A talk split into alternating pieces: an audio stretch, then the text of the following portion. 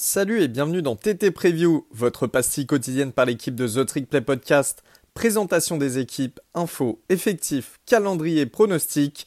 Les amis, vous saurez tout de la saison 2023. Salut à tous et bienvenue sur un nouvel épisode de The Trick Play, épisode preview bien évidemment. Aujourd'hui, je me retrouve avec Gus. Comment ça va? Salut Elio, salut tout le monde, ça va? Très très très bien.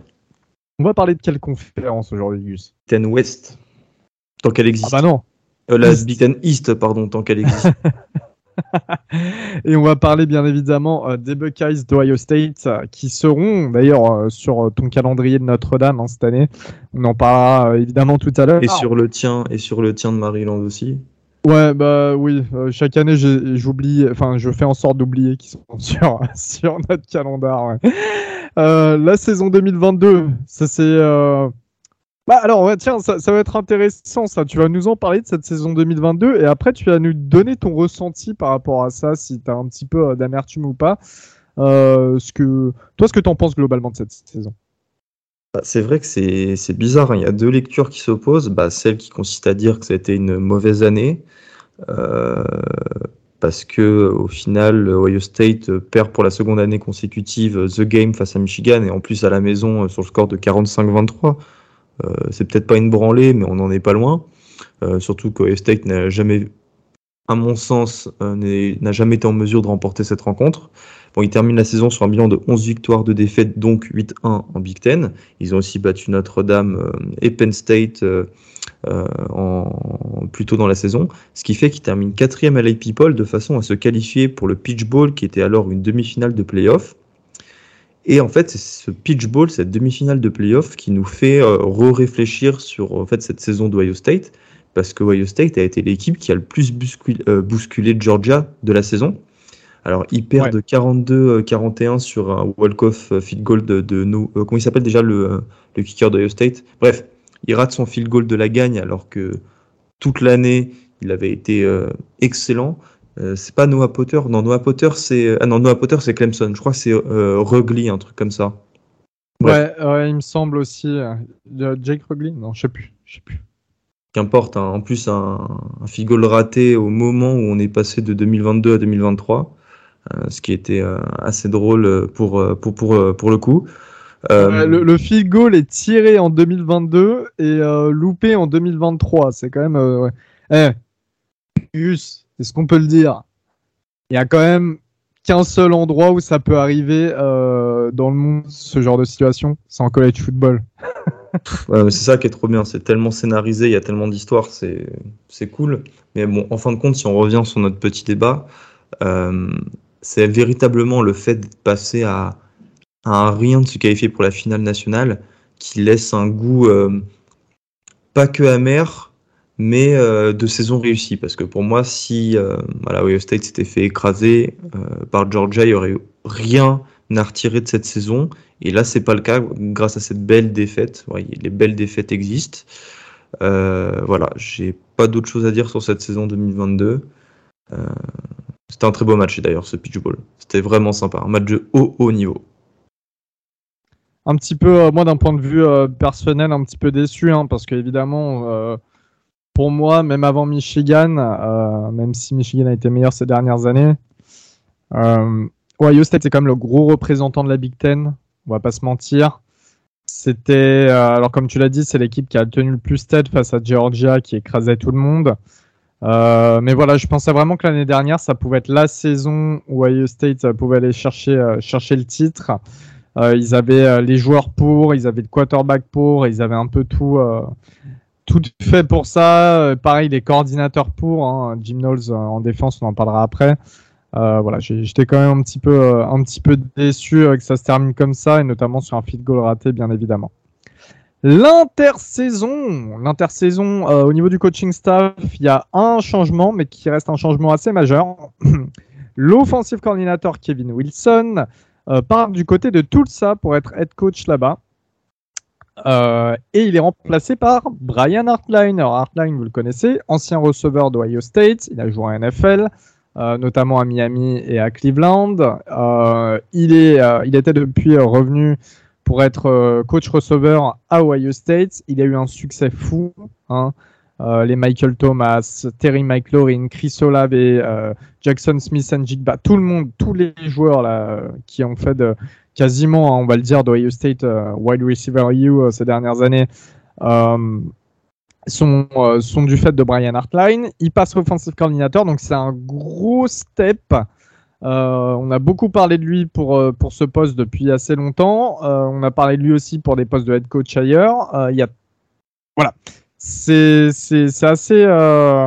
ça va être assez intéressant à suivre, surtout de passer d'un sport où tu as une spécialisation, lui qui est un ancien receveur en plus, à un, un, un spot où il va devoir tout gérer au niveau de l'attaque. On sait aussi que Ryan Day étant l'ancien offensive coordinator, il aura son mot à dire. Donc voilà, ça ferait une doublette assez intéressante. c'est ça aussi qui est euh, intéressant. Euh, l'idée en fait de promouvoir Brian Hartline en tant que coordinateur offensif, déjà, c'est lui donner un gros gros salaire. Quand tu es coordinateur offensif à Ohio State, tu dépasses le million. Et euh, c'est pour retarder son départ hors d'Ohio State pour rejoindre euh, potentiellement euh, une autre fac. Bah, on parlait ces derniers jours de Northwestern qui pourrait être une destination pour Brian euh, Hartline. Et puis comme tu le dis, Elio, Ryan Day, voilà, ils vont partager le, play calling et c'est bien parce que je pense pas que tu puisses te lancer pour sa première année. Hein. C'est lui hein, qui a tous les ans refusé de passer coordinateur offensif parce qu'il estimait ne pas avoir assez d'expérience. D'ailleurs, ce qui est très bien de sa part, je trouve. Donc voilà, ça, je, suis, je, trouve que c'est plutôt bien, tu vois, c'est un bon mouvement. Tu sais, moi, je vais te dire, alors ça, c'est euh, avis, avis personnel, hein, euh, avis, de Walid Acherchour euh, à Mazouz. Euh, à la place des fans, et même dans l'idée peut-être du directeur athlétique, voilà, encore deux saisons. Ryan Day passe pas le, le, premier, enfin, passe pas la demi-finale des playoffs. Euh, où il y a des fêtes face à Michigan, etc. Que tu penses pas après dire, euh, dire, c'est dire, à, mais gros, c'est dire à quel point, c'est dire à quel point Ohio State nous a habitués à, à, tellement de grandes choses qu'on en revient à, à avoir ses, euh, ses, prétentions, quoi. Tu te rends compte? Le mec, il fait demi-finale, il fait finale là lors du Covid qui perd face à Alabama, et beaucoup de gens disent qu'il est sur sur la haute site. C'est ouf. Et bah, non, et mais c'est vrai, c'est vrai que c'est ouf. Et ce que je peux vous dire, c'est qu'en tout cas, Artline, dans tous les cas, je pense que dans un futur proche ou pas proche, euh, sera un des prétendants au poste de, head coach State. C'est vraiment, euh, je pense que c'est vraiment sa destinée. T'as des mecs, euh, ça semble tout tracé. Au niveau de la classe commit, eh bien, c'est la cinquième classe au Composite hein, qui regroupe tous les sites de recrutement du pays, mais c'est la quatrième classe pour 247 qui est quand même le meilleur site de recrutement tout comme en 2022, donc ça reste très solide. Il y a seulement un joueur 5 étoiles, en revanche, pour Ohio State, mais il y a 16 joueurs 4 étoiles, dont 12 qui sont dans le top 150, donc c'est des 4 étoiles très haut classés, euh, borderline 5 étoiles pour certains. Ça reste euh, du recrutement excellent, comme d'habitude. Au niveau de la classe de transfert, c'est la 25e meilleure classe, donc c'est aussi très bien pour un aussi gros programme qui n'a pas forcément besoin d'énormément de, de transferts. Il y en a eu seulement 8 d'ailleurs au niveau des arrivées, 5 joueurs euh, qui sont des anciens 4 étoiles il y a plusieurs joueurs qui étaient bien, classés euh, sur le portail. On en parlera tout à l'heure. L'attaque, pas mal de mouvements en attaque. Je parlais du poste quarterback tout à l'heure, Gus. Bah, ça a bougé évidemment après le départ de CJ Stroud. CJ Stroud étant parti pour les Texans en NFL avec le deuxième choix, on est euh, en face d'une bataille euh, disputée en fait par euh, deux quarterbacks, Kyle McCord ou Devin Brown. On saura d'ici le premier match de la saison, donc le 2 septembre face à Indiana, qui sera le titulaire, bah, comme ça a été le cas pour CJ Stroud l'an dernier. On l'avait su juste avant le match face à, notre, face à Notre-Dame quelques heures avant la rencontre. Alors pour l'instant, le favori c'est Kyle McCord parce qu'il a déjà vu un petit peu de terrain, c'est celui qui connaît mieux euh, euh, le, le, playbook. Devin Bond est un ancien 5 euh, étoiles et si je dis pas de bêtises, c'était le meilleur quarterback chez 247 Sports, lui qui est originaire de Draper dans l'Utah. non, non, ça sera Keg McCord, le titulaire, je pense, à moins qu'il se passe, enfin à moins que Devin Brown fasse un camp de ouf cet été ou que Keg McCord se, se blesse. voilà, il n'y a pas de raison pour que ce soit pas le premier cité. Alors moi, je me disais, euh, et c'est la question en fait qu'on se pose à tort avec Ohio State, c'est est-ce que c'est réellement un risque pour les Buckeyes d'avoir un nouveau quarterback? Parce que quand tu regardes tous les quarterbacks depuis 10 ans, et eh ben à chaque fois c'est des réussites. Euh, CJ Stroud, euh, Justin Fields, euh, JT Barrett, Dwayne Haskins. En fait, le dernier flop, grosso modo, Elio, c'est Cardell Jones en 2015. Quand tu compares avec ceux qui sont arrivés après, enfin, on est d'accord?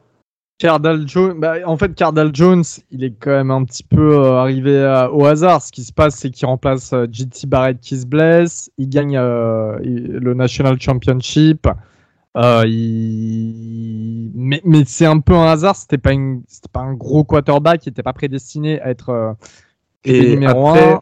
on est d'accord, il se fait rechipper la place par JT Barrett quand il revient de blessure.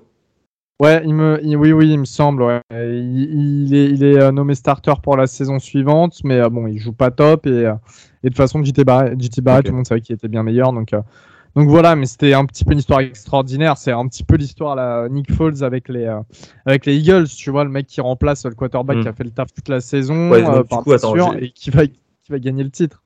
J'ai dit que c'était un flop, c'est pas un flop, hein, il va gagner le titre. Ce que je veux dire, c'est que. Enfin, voilà, c'était pas le quarterback numéro un, numéro un d'un Voilà, gros. c'était le moins bon de tous ceux que, que l'on a cités euh, avant. Mais euh, est-ce que c'est réellement un risque? Pour moi, non. Kyle McCord, il est là depuis euh, deux ans maintenant, il me semble. Il connaît très bien le système. À mon avis, même s'il y a le départ de Kevin Wilson, comme on disait, c'est Ryan Day qui gère un peu tout ça. Le système va rester assez similaire. Euh, voilà, il a, il a toutes les clés en main. C'est un bon quarterback apparemment. Il a déjà vu le Et c'est gros, c'est le, c'est le meilleur environnement pour un quarterback du pays depuis 10 ans en fait. Tu auras la meilleure room de, de receveurs du pays. Bon, la hein, on en parlera un peu après, c'est compliqué. Tu auras deux excellents running backs. Euh, c'est l'endroit le plus facile pour réussir quand tu es quarterback au Ohio State. Et je te jure que même la, la O-line, on va en parler, mais c'est pas si compliqué que ça. La, la vérité, c'est que tu as raison. Tiens, bah, en parlant de la room de receveurs, est-ce que tu peux m'en parler? Parce que du coup, enfin, je le disais tout à l'heure, wide receiver you, c'est réel quand même. Ah oui, c'est réel. Bah, je prétends pas avoir inventé l'eau chaude, mais euh, voilà, je, je m'avance pas trop en disant que c'est le meilleur corps de receveurs du pays, bien que les Huskies de Washington pourraient avoir leur euh, mot à dire avec Romeo Dunze et Jan McMillan. Mais voilà, là c'est quand même le level au-dessus. Je les cite et à- après Lyon, on va parler d'eux précisément. T'as Marvin Harrison Jr., Emeka Egbuka, Julian Fleming, les freshmen euh, qui pourraient avoir du temps de jeu dès cette année, comme Carney Tate et Brandon Innis, deux 5 étoiles, et le tight end Kate Stover. Euh, le tout coaché par le meilleur coach receveur du collège football, euh, Brian Hart- Hartline. Euh, voilà, ça va faire des stats de zinzin et ça va surtout aider Kyle McCord s'il est nommé titulaire. Marvin Harrison Jr., c'est le meilleur receveur du pays, même s'il n'a pas gagné en 2022 le Biletnikov qui est revenu à Jalen Yates. Voilà, tout le monde sait que c'était lui le meilleur receveur. Il est parti pour sortir au top 5 de euh, la prochaine draft. Je vois même des euh, drafts, des mock drafts où il est, euh, où il part en numéro 1 devant des gars comme Caleb Williams ou Drake May. Et, et clairement, sur la watchlist pour le Iceman en l'année prochaine. ah oui, et, On n'avait pas eu d'Iceman après, à, à part Devonta Smith, on n'avait pas eu d'Iceman receveur depuis le début des années 90. Ça se trouve, on va en avoir deux en l'espace de trois ans. c'était Charles Woodson, non? De Michigan, je crois. Yes. Bref. Marvin Harrison Jr., c'est 1263 yards et 14 touchdowns en 2022. Il a parfaitement remplacé Jackson Smith et Njigba qui n'avait euh, pas joué du tout la saison. Enfin, il a joué que la première mi-temps face à Notre-Dame avant de se blesser. Il aura en lieutenant Emeka Egbuka, un ancien 5 étoiles, à 1151 yards et 10 touchdowns. Puis Julian Fleming, un autre 5 étoiles et meilleur receveur de sa classe, qui a flirté pendant un moment avec le portail des transferts, mais qui a décidé de rester, qui était à 530 yards et 6 touchdowns. Voilà, je vous ai cité Brandon Innis et Carnell Tate, là, les trous freshmen euh, 5 étoiles. Et tu as aussi le end Kate Stover qui, euh, qui, a reçu pour 36, euh, qui a reçu 36 euh, ballons euh, l'an dernier pour 406 yards et 5 touchdowns. C'est une room de ouf. Il y a peut-être le slot Lorenzo Styles de Notre-Dame qui va arriver, mais il se dit qu'il pourrait jouer aussi euh, cornerback. On verra ce qu'il se dira euh, euh, durant l'été. Lui qui est le grand frère de. euh, de euh, ah, comment il s'appelle déjà? Il s'appelle pas Lorenzo, de Sonny Styles, le safety euh, 5 étoiles qui lui aussi pourra avoir du, euh, du temps de jeu voilà, dès 2023. Tu, Là- tu sais ce que ça me rappelle, cette room, Augustin? Oula, attends, les- attends, laisse-moi retrouver, non? C'est une devinette? Je dois comparer. Ouais, ouais, ouais, pas, oui, si tu veux, ouais. En trio de, de receveurs comme ça, Ohio State, récemment. Bah, Garrett, Wilson, euh, Chris Olave et euh, le troisième. Jackson Smith et Jigba. Jackson Smith et Jigba, voilà. Voilà, t'es dans une room à peu près similaire, des mecs tout aussi bons. Euh, Emeka Ekbuka, euh, c'est un mec qui, peut être un premier tour de draft sans souci. Julian Fleming, faut qu'il step up un petit peu. Mais quand je dis step up, le mec, il est juste dans l'ombre de deux top receveurs. Il était déjà dans l'ombre de mm. trois top receveurs juste avant, tu vois. C'est juste fou, quoi, en fait. Et on sait en général qu'à Ohio State, vu que les défenses se concentrent sur euh, les deux meilleures cibles, bah comme c'était le cas à l'époque avec Chris Olave et Garrett Wilson, ça avait énormément profité à Jackson Smith et Njigba. Ça pourrait très bien lui profiter. Et euh, voilà, ça, c'est une breakout saison à, venir. Euh, en revanche, Elio, la O-line, alors, tu me citeras évidemment les nouveaux noms qui sont aussi très attrayants, mais il y a quand même pas mal d'interrogations parce qu'il y a trois départs très importants les deux tackles et le centre. Évidemment, Davon Jones, Paris Johnson et Luke Weipler, euh, qui est attendu pour, pour remplacer Davon Jones, Weipler et Paris Johnson. Ah bah Josh Fryer qui devrait passer euh, left tackle déjà dans un premier temps, mais euh, il, se dit hein, que ça sera pas euh, un gros souci pour pour faire la transition. On sait d'ailleurs que que Paris Johnson, pareil, avait fait avait fait cette cette transition. Enfin, tu sais, il n'était pas il était pas left tackle au départ et il est passé et ça, ça a très bien fonctionné. Donc voilà, il y a pour remplacer Nicolas Petit Frère. Ouais, il y a quand même cette historique, tu vois, à Ohio State de savoir repositionner les joueurs. Euh, sur le portail euh, des transferts, on a l'intérieur line Josh Simon qui arrive de San Diego State. C'est un des meilleurs guards sur le portail. Euh, il pourra éventuellement jouer offensive tackle avec son gabarit, donc à mon avis, il va être repositionné aussi. On a une très belle paire de guards, on a avec notamment en tête de file Donovan Jackson. Enfin, en fait, c'est juste que c'est de la O-line qui se renouvelle, mais ça reste, enfin, tu vois, ça reste des mecs qui étaient d'énormes recrues, ça reste des mecs qui ont appris derrière d'énormes joueurs. Euh, c'est juste une succession. C'est le college football, c'est des joueurs qui partent à la draft ou qui partent euh, après leur, leur carrière universitaire et des nouveaux joueurs qui arrivent. Mais quand c'est au niveau d'Ohio State, avec euh, ce coaching de la O-line qu'on connaît, ce développement des O-line qu'on connaît, et avec la qualité des recrues que l'on connaît au programme. ça, en fait. On, vous sert la même soupe depuis des années avec Georgia et Alabama, mais c'est exactement pareil avec Ohio State. Tu as, beaucoup de turnover parce que tu as, 10 gars qui partent à la draft tous les ans, mais euh, les 10 autres derrière, ce sont des 5 étoiles ou des 4 étoiles très bien classés. C'est juste en fait. C'est pas des freshmen, tu vois, c'est des mecs qui ont déjà appris en plus la plupart du temps. Mm. Donc, euh, donc voilà, et puis euh, ça va évidemment servir à la room de running back hein, qui, est, excellente. Mian Williams et Trevelyan Anderson, vous connaissez ces deux noms parce que c'est je pense, allez, c'est top 3 du pays, du meilleur, des meilleurs duos de running back. Hein, et, je suis même pas sûr que ce soit troisième. L'année dernière, les deux sont à 1400 yards et 20 touchdowns à la course. Hein. Il y en a un plus à la passe, il me semble. à eux deux, Mian Williams a pris la relève de Trevelyan Anderson qui, s'était blessé en cours de saison. Trevelyan Anderson, l'année d'avant, c'est running back freshman of the year en Big Ten. Hein. voilà, c'est aussi simple que ça. C'est Qu'est-ce que je te dis de plus au niveau de l'attaque qui devrait être de la dynamite? Le seul point, évidemment, c'est ce qu'on a dit, le poste quarterback. Mais même là, euh, vu la qualité de la room, je suis pas non plus euh, trop angoissé, quoi. Au niveau de la défense, en revanche, bah il y a quand même deux trois petites choses à gérer parce que mine de rien, bah c'est la défense qui a failli euh, sur les matchs où Ohio State perd l'année dernière, Gus. Ouais, c'est ça en fait. C'est quand tu regardes les stats, c'est la 13e défense nationale. Donc évidemment, a l'une des meilleures du pays. Mais le problème, c'est qu'elle s'est complètement trouée face à Michigan. Bah, elle encaisse 42 points.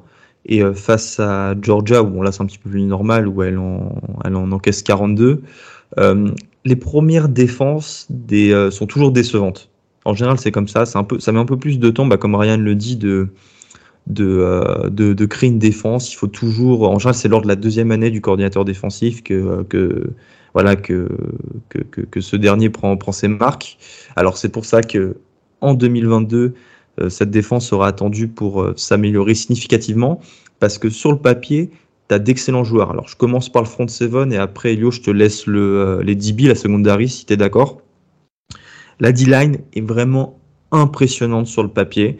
Euh, déjà, tu as ce duo de edge rusher JT Tumolao et Jack Sawyer, bon, qui était à 8 sacs, 8 sacs 5 passes deflection et 2 interceptions l'an dernier. Euh, sur ces statistiques, tu en as beaucoup qui viennent du match de Tumolao face à Penn State. Euh, voilà, là, là, je les descends juste vite fait. Il y avait une production assez bof sur le jeu au sol. Mais voilà, ils ont eu toute l'intersaison pour s'améliorer. Et ces deux-là, qui sont deux anciens 5 étoiles, et je crois les deux meilleurs à leur poste, de Ouais. leur classe en 2021. Et Jack Sawyer, euh, pour moi, c'est euh, vraiment, euh, tu sais, et déjà, il vient de l'Ohio, donc pur produit local. Euh, genre, Ohio State ne pouvait pas faire mieux. Pur produit local, meilleur joueur à son poste, 5 étoiles. Euh, Il va chez les Buckeyes, et euh, pour moi, c'est clairement le descendant des frères Boza, tu vois ce que je veux dire. Ah, j'ai cru que tu allais dire que c'était le descendant de Tom Sawyer et que Tumolao c'était Calberry Finn. Bref. Mais non, on n'est pas, on pas sur la preview de Mississippi State, Augustin. Mais non. Oh. Attends, attends, attends. Ah, c'est dans le Mississippi, Tom Sawyer? Mais non, ils disent toujours euh, qu'ils descendent de. Ils vont, euh, la fille, là, elle va à Saint-Louis, la copine de Tom Sawyer. Saint-Louis, Ouais, Saint-Louis. Missouri, mais en montant le Mississippi. Oui, en montant le Mississippi. Ah, donc ils sont dans le, ils sont dans le Mississippi. Mais il me semble, non? Ah, si, t'as raison, je pense. Ouais. Ouais, il me semble.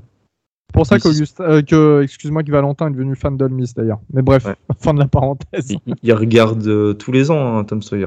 Ouais. Bref, vous pouvez lui dire en commentaire. Depuis l'autre à cause de Bretigny. Ouais. Gratiné au, à la raclette. Bref. Euh, T'auras une encre sur cette D-line. J'ai le micro coupé, mais je rigole.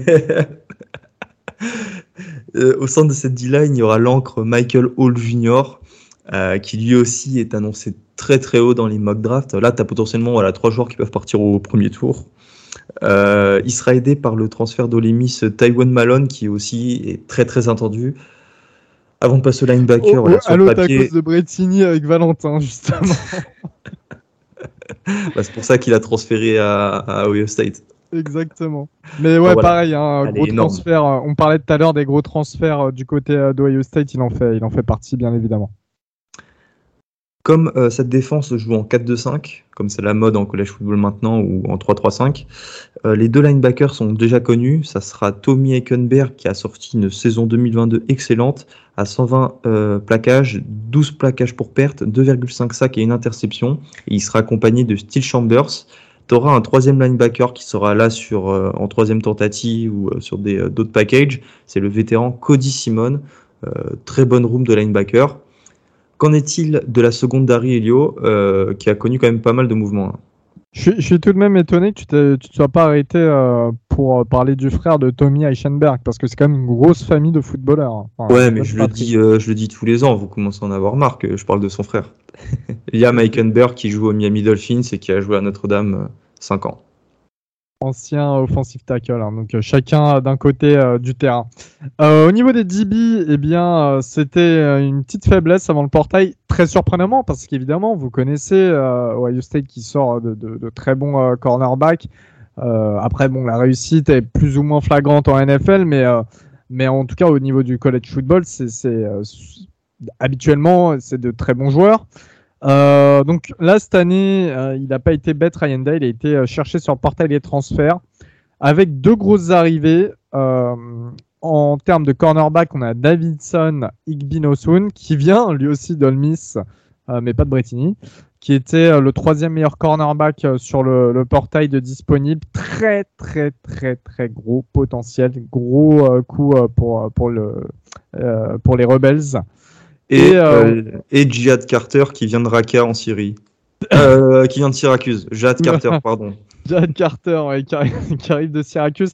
Alors j'avais fait la preview de, de Syracuse, j'avais parlé de ce joueur en disant que c'était très dommage euh, pour, pour Syracuse qui, qui soit parti. Mais euh, c'était top, top safety au niveau de l'ACC, de la CC. hein.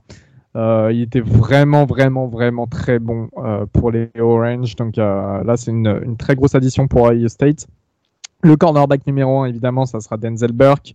Euh, Denzel Burke, on voit un peu dans cette lignée justement des gros cornerbacks d'Ohio State, mais pareil, il doit confirmer vraiment. Euh, on dit qu'il va avoir sa breakout season cette année. On verra, mais en tout cas, c'est euh, voilà, les postes cornerback seront bien, enfin le poste cornerback sera quand même bien bien fourni pour les Buckeyes. Au niveau des safety, donc j'ai dit il y a Jared Carter, mais il y a aussi deux titulaires qui sont de retour avec beaucoup d'expérience. Hein, c'est des vétérans un peu, Nathan Ransom et Josh Proctor, deux anciennes grosses recrues. voilà, ils étaient déjà titulaires l'année dernière. Euh, ça apporte de la solidité, de la stabilité dans le backfield avec Carter en plus. Normalement, ça devrait être quand même bien au niveau, euh, au niveau des DB euh, cette année au Ohio State. Ça va être intéressant. J'ai hâte quand même de voir avec, les nouvelles recrues. Donc une défense qui devrait quand même. On, attend beaucoup en fait de, certains joueurs avec un très fort potentiel de step-up cette année. C'est vraiment le moment de la breakout season. Beaucoup qui passent en année junior, etc. Donc, donc à voir. Ça va être intéressant. Euh, sachant qu'il y a un calendrier qui se profile. Alors, euh, Gus, tu vas nous en parler. J'aurai mon petit coup de gueule sur le calendrier et voilà, on en parle. Alors, je suis bien curieux de voir ton coup de gueule parce que moi, je trouve que c'est un calendrier qui est compliqué, surtout quand tu le compares à celui de Michigan, euh, le rival de division et de conférence évidemment pour et puis même au niveau national pour se qualifier en playoff, hein, ça sera Michigan ou Ohio, State. Enfin, quoique c'était les deux l'an dernier. Calendrier difficile parce que bon, déjà il y a quatre matchs euh, il y a trois matchs hors conf. Youngstown State, c'est le cupcake. Western Kentucky et un déplacement à Notre-Dame à 1h30 du matin dans la nuit du samedi au dimanche, euh, samedi 23 euh, septembre, qui sera à ne rater sous aucun prétexte. C'est un match compliqué, surtout en déplacement. c'est le match qui a été entouré par tous les fans de Ohio State là, qui prévoient d'envahir euh, South Bend, donc ce sera quelque chose à regarder. Ils affronteront le 2 septembre Indiana à Bloomington, puis après Maryland, Purdue, Penn State, Wisconsin à Wisconsin, Rutgers, Michigan State, Minnesota, et évidemment ça termine par la Rivalry Week avec ce déplacement à Michigan, à Ann Arbor. C'est un calendrier difficile parce que tu as, as, des déplacements à Notre-Dame, Wisconsin et Michigan. Tu affrontes aussi Penn State, qui sera une équipe très compliquée à manœuvrer euh, cette année. Euh, tu as quatre matchs très compliqués. Alors, mon petit coup de gueule, il est justement sur les matchs hors conf, à part Notre-Dame. Hein, euh, en back-to-back, évidemment. Ah, mais pour moi, ça suffit à effacer les deux autres. Bah ouais, mais bon, ça me, ça me saoule toujours quand on est aussi gros programmes affrontent. Houston State, on sait euh, que ce sont euh, des voisins, hein, ils viennent de, de l'Ohio. Euh, Western Kentucky, c'est pas un mauvais programme, mais bon, on sait que c'est largement à la portée d'Ohio State. J'aurais aimé un petit peu plus de compétition. Je te demande pas de ramener, tu vois, je te demande pas de ramener un, un Georgia sur le calendrier ou une grosse équipe comme ça. Non, mais tu vois, genre, je sais pas, t'as des équipes plus intéressantes dans d'autres ailleurs, quoi, je sais pas, tu vois, Washington State, un truc comme ça, une équipe euh, normale de, Power 5. Euh, bah, c'est vrai qu'avec Elio, on se plaint souvent de ça, mais euh, c'est fini. Hein. Avec le passage, avec l'arrivée de USC et de UCLA, ça sera fini cette obligation pour les équipes de Big Ten d'affronter un membre du Power 5 en match hors conf. Donc voilà, faut profiter de ces, derniers, de ces dernières rencontres. C'est ça, tout à fait. Après, euh, non, ça reste un calendrier quand même qui est, euh, qui est assez embêtant. Hein. De toute manière, la Big Ten et la Big Teniste, euh, au passage, ça reste toujours très chiant. tu peux être Ohio State ou n'importe qui. T'as pas forcément de match toujours ultra facile. là, on sait qu'il y, a Penn State, il y a le déplacement à Michigan, dernière journée en plus, donc ça, ça peut être très très chaud. Euh, déplacement à Wisconsin, Wisconsin qui est quand même sur la bonne voie de la reconstruction. Euh, tu reçois Minnesota, tu te déplaces à Purdue, c'est jamais, c'est jamais évident. Même Maryland l'année dernière qui a, qui a failli créer l'exploit face à, euh, face à Ohio State. Donc voilà, ça reste quand même du, du très haut niveau sur tout le reste, au niveau de la, de la conférence. Et justement. Ouais, j'allais te poser la question. Bah, euh, ça va me permettre ouais, de, de, donner mon pronostic. Au niveau du plancher, au départ, j'ai pensé à 8-4 et je me suis dit vraiment, t'es quand même très, très, très, très dur avec Ohio State. Euh, moi qui chaque année en plus les, les, surcote presque. Euh, le plancher, je le mets à 9 victoires et 3 défaites. Et les 3 défaites, je vais les expliquer, elles sont simples. T'as le déplacement à Notre-Dame, avec un Sam Hartman qui, moi, me fait peur, dans le bon sens du terme, hein, parce que j'adore Hartman et que j'aime Notre-Dame. Ça, euh, le match face à Penn State, on a fait la prévue de Penn State cette année. C'est peut-être l'année ou jamais pour les Nittany Lions de rayonner, même si c'est à Columbus le match. Et tu as ce déplacement à Michigan le 25 novembre. Et Michigan, crois-moi que c'est jamais 203 pour, euh, pour remporter euh, The Game, hein, qui est quasiment la plus grosse rivalité de college football, le match le plus important. Euh, en tout cas, si, si Ryan Day le perd une troisième année consécutive, il est viré, ça j'en suis certain. Ça c'est fini. Donc, il, saute s'il perd ce match. Il y a beaucoup de pression dans ce match. Michigan qui revient avec une équipe avec beaucoup de joueurs de retour. Voilà, donc euh, c'est trois matchs qu'il faudra surveiller. Et après, comme je le disais, un déplacement à Wisconsin qui peut être tricky. Euh, tu vois, rien n'est impossible. Il y a voilà, euh, un match face à Maryland qui peut être remporté facilement par les Terrapins. On ne sait jamais. Mais voilà, et en plafond, j'y suis allé franco. Hein, 12-0, voilà, 12 victoires, 0 défaite. Tu es censé avoir une meilleure défense que l'année dernière. Euh, tu as une attaque, ok, tu as un nouveau quarterback, mais tout le reste de l'attaque, c'est quand même très fort. Euh, pour moi, une équipe comme un, programme comme Ohio State, si euh, les planètes s'alignent, il n'y a pas de souci pour y remporter tous les matchs. Moi, je mets un plancher de 10-2. en fait, Ohio State, ça fait maintenant des années qu'ils sont à 12-1, enfin qu'ils sont à 11-1 tous les ans ou au grand max 10-2. Je les vois pas encore descendre sous cette marque. En fait, ce qui me ferait arriver à deux défaites, c'est la dureté du euh, calendrier, parce que tu as Notre-Dame, comme tu as dit, Penn State, Wisconsin et Michigan. Euh, mais le plafond, je suis d'accord, comme toi, 12-0, cette euh, équipe peut cliquer très vite et si elle atteint le si elle atteint son potentiel, et bah là tu joues le titre. Et franchement, je je pense pas m'enflammer. Oui, non, non, très clairement. De toute façon, c'est dur de c'est dur de s'enflammer en prédisant des, des bonnes, euh, euh, des bons pronos pour, euh, pour Ohio State. C'est voilà, c'est de la logique. Merci Augustin pour cet épisode. Merci, à vous de nous avoir écoutés. Comme d'habitude, on se retrouve très vite pour une nouvelle preview. Plus temps avance, moins il y a de preview en prévision. Hein. On essaie de, de, vous faire passer l'été le plus rapidement possible pour s'orienter mhm. vers la week 0 de college football. Hein. Et, j'aime bien, j'aime bien. Un mois et demi encore à tenir, Gus. On y est bientôt. Un mois et demi, ouais. Merci à tous et on se dit à la prochaine. Salut tout le monde. Ciao.